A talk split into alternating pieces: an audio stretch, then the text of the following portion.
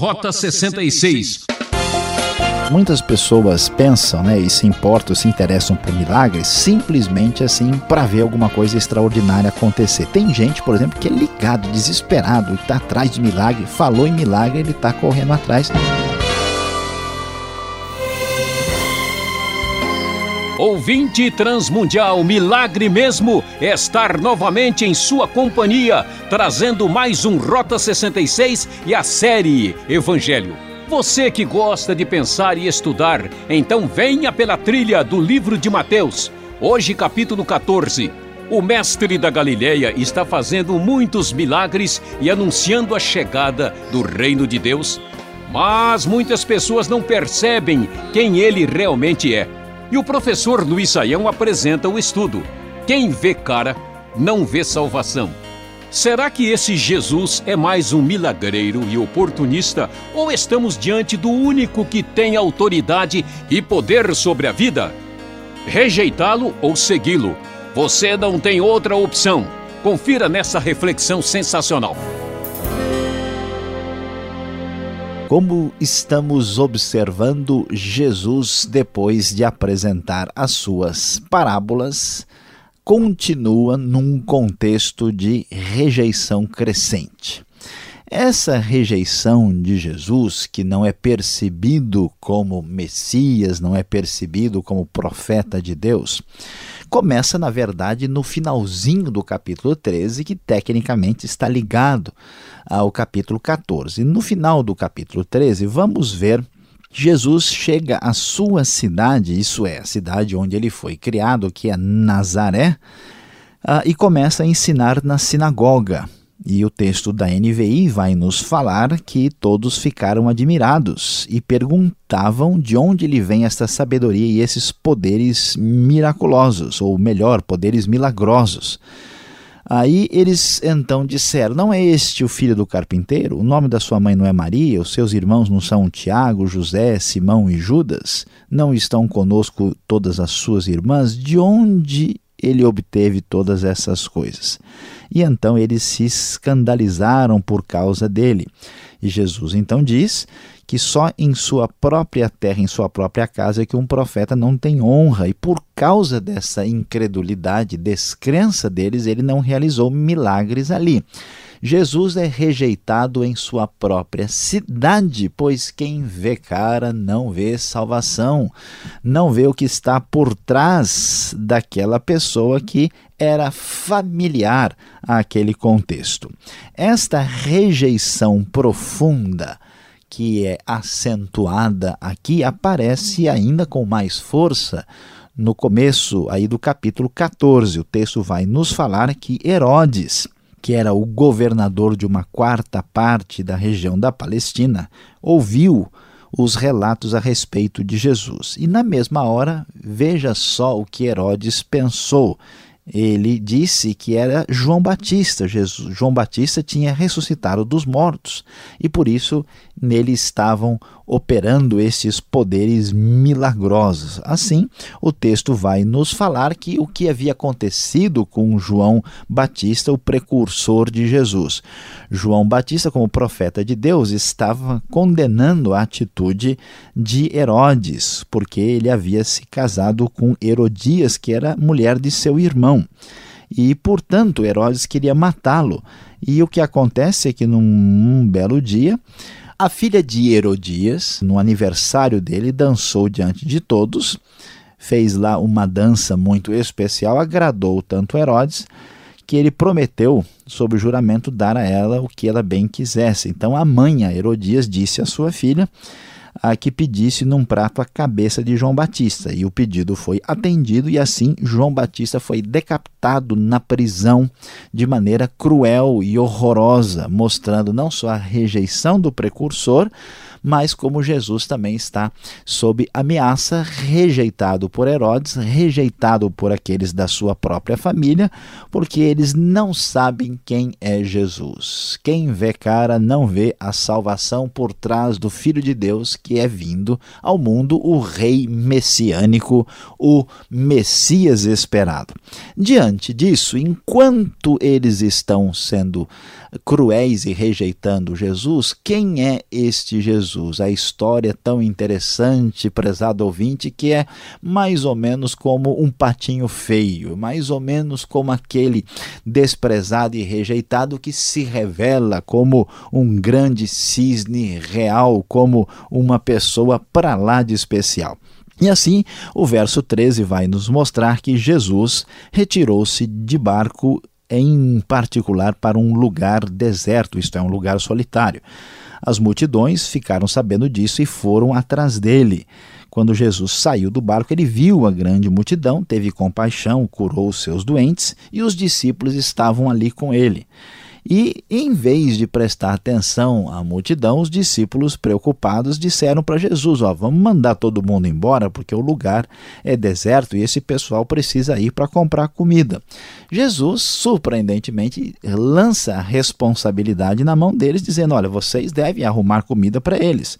E eles ficam apavorados né, e dizem: Não, mas nós só temos cinco pães e dois peixes. Jesus então pede que eles sejam trazidos e manda que todo mundo se assente na grama. Tomou então os cinco pães e os dois peixes, olhou para os céus, deu graças a Deus, partiu os pães e disse aos discípulos que distribuíssem para a multidão. Surpreendentemente, o grande milagre, a multiplicação dos pães e de peixes, acontece de modo que foram recolhidos doze cestos cheios de pedaços que sobraram e cinco mil homens, sem contar mulheres e crianças, comeram desta refeição extraordinária especial quando Jesus mostra para o povo judeu, apesar dele já estar aqui na região da Galileia, é interessante observar que o texto caminha numa direção de mostrar o poder de quem eh, de Jesus, de quem ele é para os gentios também, ou aqueles menos judeus, Jesus mostra que ele é um novo Moisés, Jesus mostra que ele é, tem poder de multiplicar os pães, uma espécie de lembrança, por exemplo, da alimentação extraordinária que aconteceu no Antigo Testamento por meio do maná.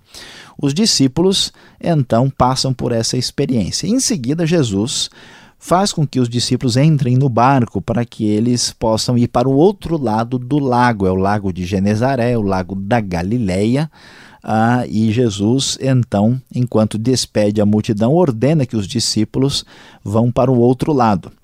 E assim, depois disso, Jesus vai orar no monte e no finalzinho da tarde, ao anoitecer, ele está sozinho e o barco ah, com os discípulos já se encontra a uma considerável distância da terra, mas começa a sofrer por causa dos ventos e das ondas que estão atingindo o pequeno barco. Vamos pensar aqui seriamente sobre o assunto. Quem é Jesus? Nem os discípulos sabem. Quem vê cara não vê salvação. Eles estão sem entender quem é o próprio Senhor, mas Jesus sabe quem são os discípulos e está tratando com eles. Os discípulos não se importaram com a multidão, não se importaram com a obra do reino e a manifestação de quem Jesus era, nem observam quem é Jesus e nem entendem o que ele está fazendo. Eles estão preocupados em descansar. Jesus cria problemas para os discípulos, obriga-los a entrar no mar, que é um lugar assustador para os antigos, que este mar é um lago, mas é entendido, visto, descrito como mar. Eles vão ter que atravessar para o outro lado num momento indevido, à noite, quando a tempestade se aproxima problemas sérios, às vezes, que enfrentamos são provocados pelo próprio Deus. Assim, já bem tarde, alta madrugada, conforme a NVI, Jesus dirige-se a eles andando sobre o mar. Quando eles veem Jesus andando sobre o mar, apavorados, ou melhor, conforme diz a nova versão internacional, aterrorizado, gritaram de medo, dizendo: é um fantasma. Na mesma hora, Jesus diz: coragem, sou eu, não tenham medo. E neste momento especial, surpreendente, quando os discípulos chegaram no ponto máximo de poderem aguentar a situação, porque já estava bem tarde, passaram a noite sem dormir, já com as forças esgotadas, com medo de morrer, neste momento Jesus revela-se no momento adequado para que eles entendessem quem era o Senhor Jesus Cristo.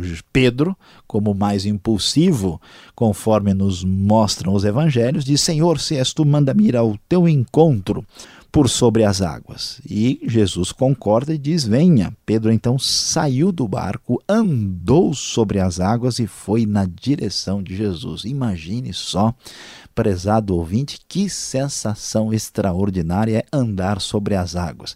Eu fico imaginando com o mar em movimento, será que a gente escorrega um pouco, o pé vai para lá, fica firme? Como é que deve ser essa sensação de uma experiência tão extraordinária como essa? E então Pedro obedecendo a Jesus, vai. Quando, porém, ele repara no vento, ficou com medo e vejam só, começa a afundar e gritou: Senhor, salva-me. Jesus, então, na mesma hora, estende a mão, segura Pedro e diz: Homem de pequena fé, por que você duvidou? E assim eles entram no barco, o vento cessou e os que estavam no barco o adoraram, dizendo: Verdadeiramente tu és o Filho de Deus. Imagine só. Talvez você já tratou mal, já desprezou ou cumprimentou de qualquer jeito uma pessoa que depois você foi descobrir que era alguém muito importante, que era uma pessoa especial que era uma pessoa de expressão e você vai sem graça até cumprimentar de novo ou tenta tratar a pessoa de maneira adequada para se recuperar. Vejam só os familiares não o aceitam. Herodes deseja matá-lo. Os discípulos não enxergam quem ele é. Quem vê cara não vê salvação. Na verdade, Jesus se mostra não só como capaz de multiplicar os pães, mas ele mostra o seu poder sobre o vento, sobre as águas, sobre o mar, porque o autor da salvação é o Filho de Deus, ele é Deus entre nós. Assim, eles atravessaram e chegaram a Genezaré, e quando ele foi reconhecido ali, foi espalhada a notícia por toda aquela região e foram trazidos os doentes que suplicavam para apenas tocar na borda do seu manto, e todos eles eram curados. Meu prezado, meu querido ouvinte, é importante pensarmos na nossa relação com a pessoa de Jesus. Jesus, para muitos, é apenas uma espécie de político, de líder da antiguidade dos mais necessitados, uma espécie uh, de líder dos uh, rejeitados e maltratados do mundo antigo. Jesus é apenas um profeta, um reformador social ou uma pessoa que ensinou a amar os outros, mas a grande verdade é que nós não podemos cair na cilada de quem vê cara não vê salvação. O carpinteiro, o homem de Nazaré, ele era o Filho de Deus, o Messias esperado, o grande Salvador, o autor da sua, da minha, da nossa salvação.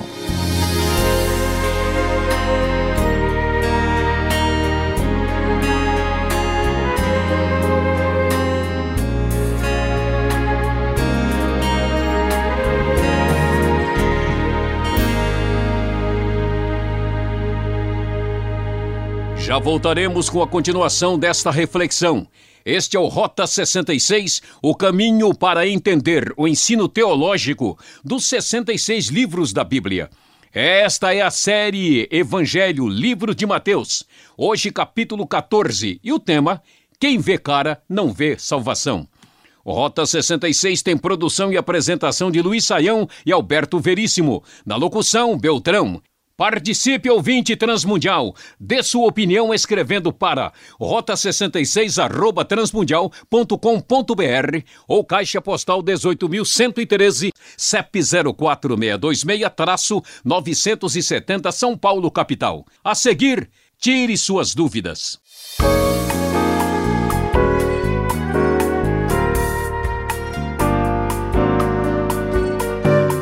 Voltamos agora com as perguntas depois desta aula no capítulo 14 de Mateus. Professor Luiz Saião agora vai responder e tirar as suas dúvidas. Professor, eu começo no contexto deste capítulo. Capítulo 13 de Mateus, o final 53 até 58 fala da família de Jesus. É isso mesmo? O que podemos dizer da família de Jesus? Parece que ele tinha vários irmãos, uma família grande, né? A grande família de Jesus. É, pastor Alberto, lendo o texto, nós vamos ver a referência de que seus irmãos Tiago, José, Simão e Judas e ainda as suas irmãs. O texto bíblico trata isso com bastante naturalidade, né? falando dos irmãos de Jesus sem qualquer constrangimento. É claro que existe uma outra linha teológica que tem dificuldade uh, de enxergar aqui irmãos no sentido mais comum da palavra, mas não há nenhuma razão para nós questionarmos aqui uh, que são irmãos de Jesus mesmo. Por quê? Porque o texto trata isso com bastante naturalidade, né? o sentido normal da palavra irmão parece uh, ser o significado aqui, né? se fosse alguma outra coisa diferente, era mais provável que houvesse alguma explicação.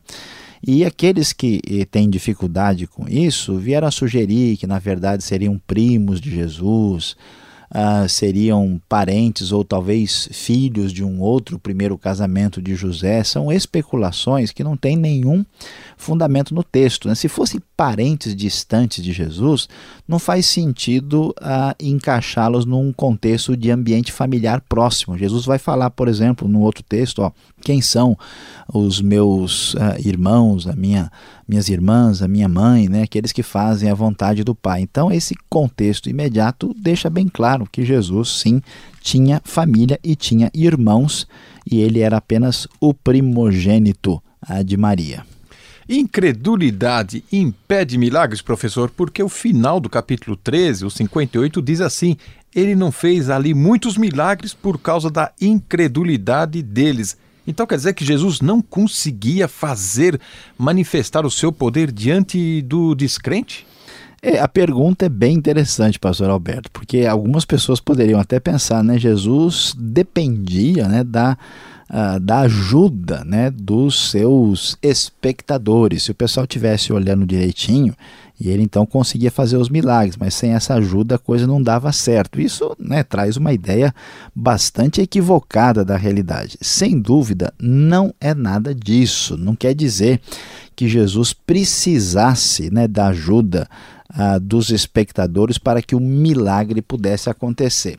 Não é que Jesus era incapaz de fazer o milagre por causa das pessoas, é que não faz sentido fazer os milagres, porque o milagre para que ele atinja o seu objetivo, ele é chamado, na verdade, de sinal na Bíblia, ele tem uma finalidade. Jesus não fazia milagres para se divertir, mas sim para mostrar que ele era o enviado de Deus. Esses milagres, se o coração não está preparado, eles não têm significado e sentido nenhum. A verdade, pastor Alberto, é que se uma pessoa é, enxergar diante de si mesma, na sua frente, o milagre mais extraordinário sem estar com o coração preparado, isso não terá valor nenhum. Então Jesus não fazia os milagres, eh, não pôde no sentido em que isso não era benéfico para aqueles que estavam, não era de proveito para aqueles que estavam vendo. Não que ele tinha perdia a sua capacidade, como se ele recebesse energia de quem cresce. A ideia não é essa. Então, nesse sentido, sim, a incredulidade impossibilita uh, o milagre. Agora, o que podemos dizer desta figura que aparece novamente aqui no capítulo 14 de Mateus? Herodes o Grande, o assustador e asqueroso. Aparece de novo aqui, afinal de contas, quem é que ressuscitou? João ou o próprio Herodes que ressurge aqui na história? Olha, pastor Alberto, é realmente é, Herodes, ele faz qualquer um perder a cabeça, né? A coisa é complicada, temos Herodes demais. A verdade é, é que esse Herodes aqui não tem nada a ver com o Herodes que aparece no começo de Mateus. Lá nós temos Herodes, que é o Herodes Arquelau. Ah, eles, esses Herodes que aparecem aqui, eles são, na maioria dos casos, filho do Herodes o Grande. Aqui nós temos o caso de Herodes Antipas, que é um tetrarca, quer dizer, o governador da quarta parte de uma região na Palestina. No caso de Herodes Antipas, ele foi tetrarca da Galiléia e da Pérea, e ele foi aí governador né, de quatro uh, antes de Cristo até o ano 39. Então não se pode confundir o Herodes. Já fica difícil, né, que o sujeito confunde é, Herodes com Herodias, né, seja de noite ou seja de dia, a coisa assim se complica. Imagine então com tantos Herodes. Esse aqui é outro Herodes, a gente não pode uh, complicar a situação. E ah, para você não se confundir, Herodes não ressuscitou. Na verdade, nem João Batista. Tá certo. E que dupla do barulho, né? Herodes e Herodias, né? Agora, estes milagres, a multiplicação dos pães e peixes e depois Jesus dando um passeio pelo lago, né? Ali, o que significa, o que podemos aprender destes milagres de Jesus? Pastor Alberto, é interessante. Muitas pessoas pensam né, e se importam, se interessam por milagres simplesmente assim para ver alguma coisa extraordinária acontecer. Tem gente, por exemplo, que é ligado, desesperado está atrás de milagre, falou em milagre, ele está correndo atrás, não importa quem faça e qual é o significado disso. Mas, na verdade, ah, o milagre no Novo Testamento, no Evangelho, tem a ver com a comprovação de quem Jesus é. Sabemos que Jesus, ele é o Salvador, sabemos que Jesus é o Messias prometido, sabemos que Jesus é chamado de profeta, de sacerdote, de rei, mas aqui especialmente se comprova que Jesus é divino, ele é o filho de Deus, ele tem a mesma natureza que Deus tem. Isso é extremamente importante, porque quando Jesus se comprova como Filho de Deus, como divino, então a nossa relação com Ele é bem diferente. Nós temos aí a manifestação do próprio Deus a, a, entre nós. Então, isso é muito importante. Esta é a finalidade específica dos milagres aqui apresentados. Agora, o grupo de discípulos, os apóstolos, a maioria, quase todos eles, pescadores, homens valentes do mar. E como entender a reação desses discípulos que confundiram Jesus com um fantasma, professor? Agora foi ao extremo, né? Pois é, pastor Alberto, de fato a gente fica meio assim, que história é essa? Homens corajosos gritando no meio, né? Da praia com medo de fantasma. Na antiguidade, como até hoje em muitos lugares, as pessoas de fato acreditavam na possibilidade do aparecimento de espíritos. Né? Então eles acreditavam em fantasmas e isso é uma possibilidade assim muito comum no mundo todo nesse tipo de crença. Uh, e eles, apavorados, extenuados, cansados aquela hora, não tinham nenhuma expectativa de uma intervenção divina. Quando eles viram alguma coisa meio que brilhante chegando, aparecendo, andando em cima das águas, não tem, não tem dúvida, eles entraram uh, em desespero. A lógica de todo o processo é que eles não se importaram com as multidões, com as pessoas, e agora eles estavam sendo levados ao, ao exaustão das suas forças e, vamos assim, assim, pagar o mico, vamos assim dizer, né, de diante do próprio Senhor, confundirem ele com fantasma. E olha, pastor Alberto, isso acontece na vida da gente. Quantas vezes a gente passa por certas situações que a gente fala, né, é o demônio, é não sei quem, é um fantasma, é isso, e é o próprio Deus que está agindo na vida da gente. Não é interessante? Obrigado, Sayão, pelas respostas e você continua sintonizado. Vem agora a aplicação desse estudo.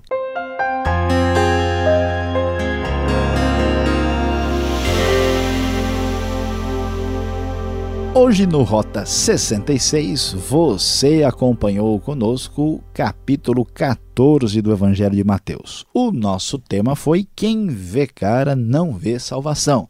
Você viu como Jesus foi rejeitado e mal compreendido e desprezado pelos seus próprios conterrâneos.